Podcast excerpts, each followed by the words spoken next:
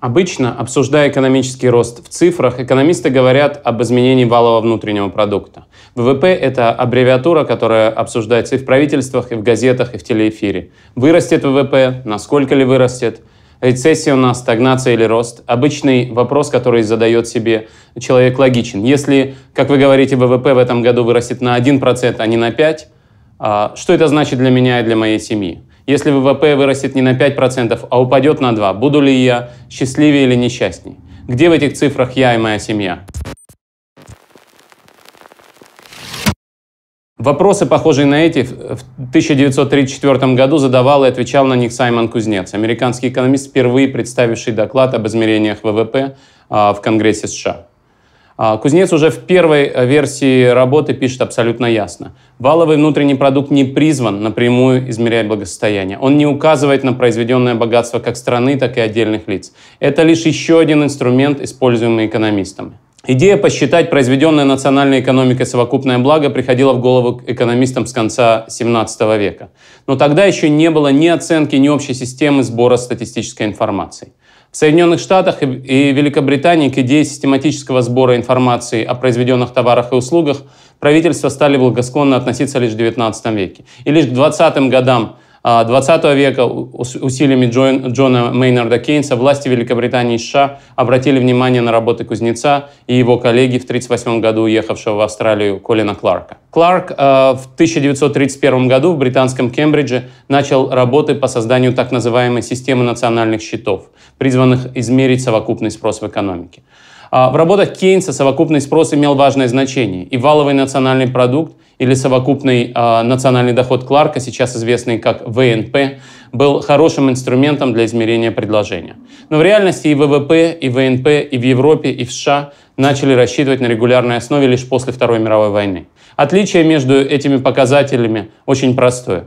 ВВП – это добавленная стоимость, произведенная внутри страны, как ее гражданами, так и не гражданами. Главное – это где находится производство добавленной стоимости. ВНП – валовый национальный продукт это э, добавленная стоимость, произведенная гражданами, гражданами страны, где бы они ни жили, внутри страны или за ее пределами. Как правило, для подавляющего большинства стран ВВП и ВНП отличаются не, немного.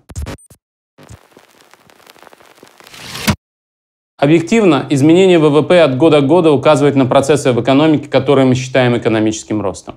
Если кто-то создает новое рабочее место, которое занимает, например, прежде безработный сотрудник, который производит новую продукцию или услуги, а их, в свою очередь, кто-то купил или купит, ВВП вырастет. Если сотрудник работает лучше, производит больше товаров и услуг, которые пользуются спросом, то это и является ростом ВВП. У ВВП есть важное замечательное свойство. ВВП измеряет не только произведенную добавленную стоимость, но и национальный доход. Деньги, заработанные при производстве товаров и услуг, не исчезают, а достаются собственникам или сотрудникам предприятия. Часть их также уходит государству в виде налогов, которое, соответственно, выплачивает их, например, в виде социальных пособий. С другой стороны, концепция ВВП, естественно, несовершенна. Одна из классических проблем – это так называемые нерыночные услуги. Если я сдаю вам свою квартиру, а вы мне вашу, то речь идет о продаже услуг, которые записываются, считаются и пополняют ВВП. Если же вы живете в своей квартире, а я в своей, услуги не продаются и не покупаются, и поэтому не входят в ВВП. Это техническая проблема, которую можно решить, и которую многие страны успешно решают, добавляя в ВВП оценку стоимости услуг недвижимости, которые оказывают собственники жилья самим себе. Кроме того, измерение ВВП сталкивается с проблемой оценки качества продукции. Если из одного и того же металла один и тот же рабочий может произвести «Жигули» или «Мерседес», значит ли это, что ВВП вырастет на одну и ту же величину? Если эти два автомобиля стоят одинаково, то с точки зрения статистики они ничем не отличаются. Конечно, на конкурентном рынке более качественные товары стоят дороже. Но если цены регулируются государством, то они не, не обязательно отражают качество товаров. Аналогичные трудности возникают при изменении номинальных цен вследствие инфляции. Если автомобиль подорожал, значит ли это, что это произошло вследствие повышения его качества или вследствие падения покупательной силы рубля? Эта проблема также является технической. При измерении ВВП статистики пытаются сделать поправки на изменение качества. Измерение ВВП, впрочем, сталкивается и с тремя гораздо более фундаментальными проблемами. Экономист Фредерик Бастия в знаменитом памфлете 1850 э, года «Что видно и чего не видно» рассказывал притчу о мальчике, который разбил стекло в окне булочной. С точки зрения ВВП, хулиганство также послужило росту ВВП. Разбитое окно сформировало спрос на услуги стекольщика, которому заплатили за его замену. Стоит ли разбивать окна? Бастия отвечает на этот вопрос очень просто. Да, стекольщик стал богаче, и это видно. Но булочник мог бы потратить деньги и не на новое окно, а на сапоги. И мы не видим сапожника, который не смог заработать денег, не видно и того, что разбитого стекла больше нет.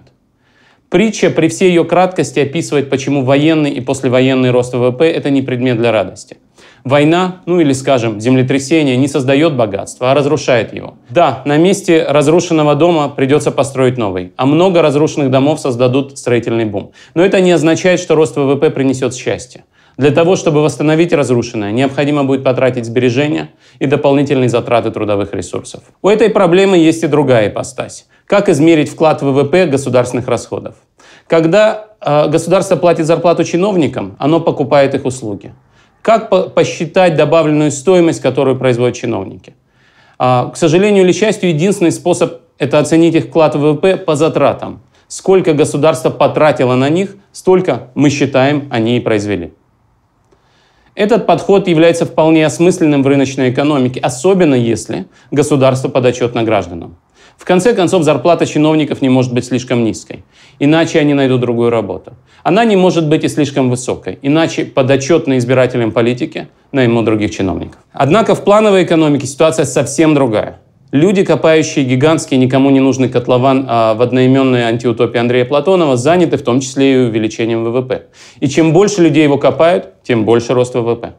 А вот когда котлован копать больше не надо, а можно сделать что-нибудь полезное, например, печь хлеб или шить одежду, ВВП предсказуемо падает.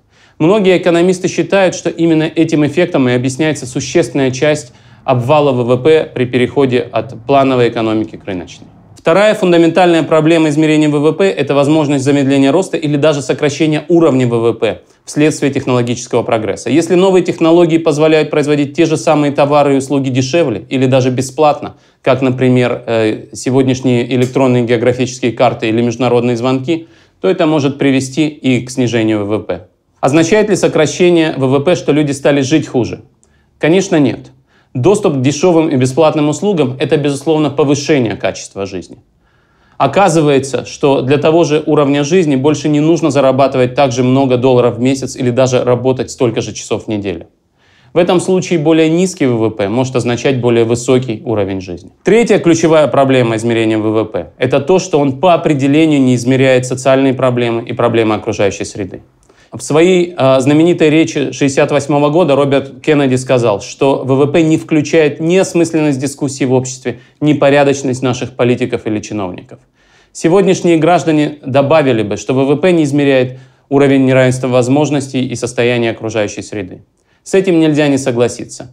Но не стоит и думать, что один показатель может решить все проблемы. Можно ли найти простой показатель, который отражал бы качество жизни граждан, их собственную субъективную удовлетворенность жизнью? Власти Бутана, буддийской монархии в Гималаях, в 1972 году начали рассчитывать индекс валового национального счастья. Этот индекс включал в себя устойчивое развитие, сохранение традиционных культурных ценностей, сохранение окружающей среды, качество госуправления – с 90 года программа развития ООН начала рассчитывать индекс человеческого развития, который включает в себя три показателя. ВВП на душу населения, показатели образования и здоровья. В 2008 году тогдашний президент Франции Николя Саркози поручил комиссии под э, руководством французского экономиста Жан-Поля Фетуси и нобелевских лауреатов Амартия Сена и Джозефа Стиглица разработать альтернативу ВВП, которая бы показала насколько реально высок а, уровень жизни, качество жизни во Франции, несмотря на отставание по ВВП от некоторых других а, развитых стран. Отчет комиссии также предложил расширить набор показателей до 8, учитывать не только экономическое процветание, образование и здоровье, но и занятость, неравенство, состояние окружающей среды, качество госуправления и безопасность. Аналогичный подход предлагает и а, Всемирный отчет о счастье, World Happiness Report, также издаваемый при участии Организации Объединенных Наций, а также а, Better Life Index, индекс а, лучшей жизни, который рассчитывает Организация экономического сотрудничества и развития. С этими предложениями трудно не согласиться. И тем не менее ВВП остается главным показателем экономического развития. Это не случайно. Оказывается, что этот экономический индикатор на удивление хорошо описывает и все остальные аспекты социально-экономического развития. Страны с более высоким ВВП на душу населения в среднем живут лучше со всех точек зрения. У них лучше обстоят дела и с образованием, и со здравоохранением, и с социальной системой, и с защитой окружающей среды. В них, как правило, меньше коррупции и преступности.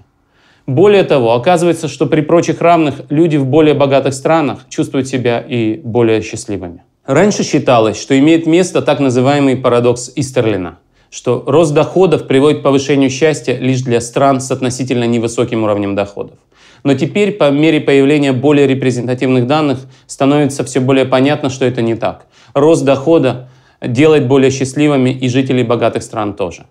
Поэтому не стоит удивляться, что при всех своих недостатках ВВП и рост ВВП остаются в центре внимания экономической политики во всех странах.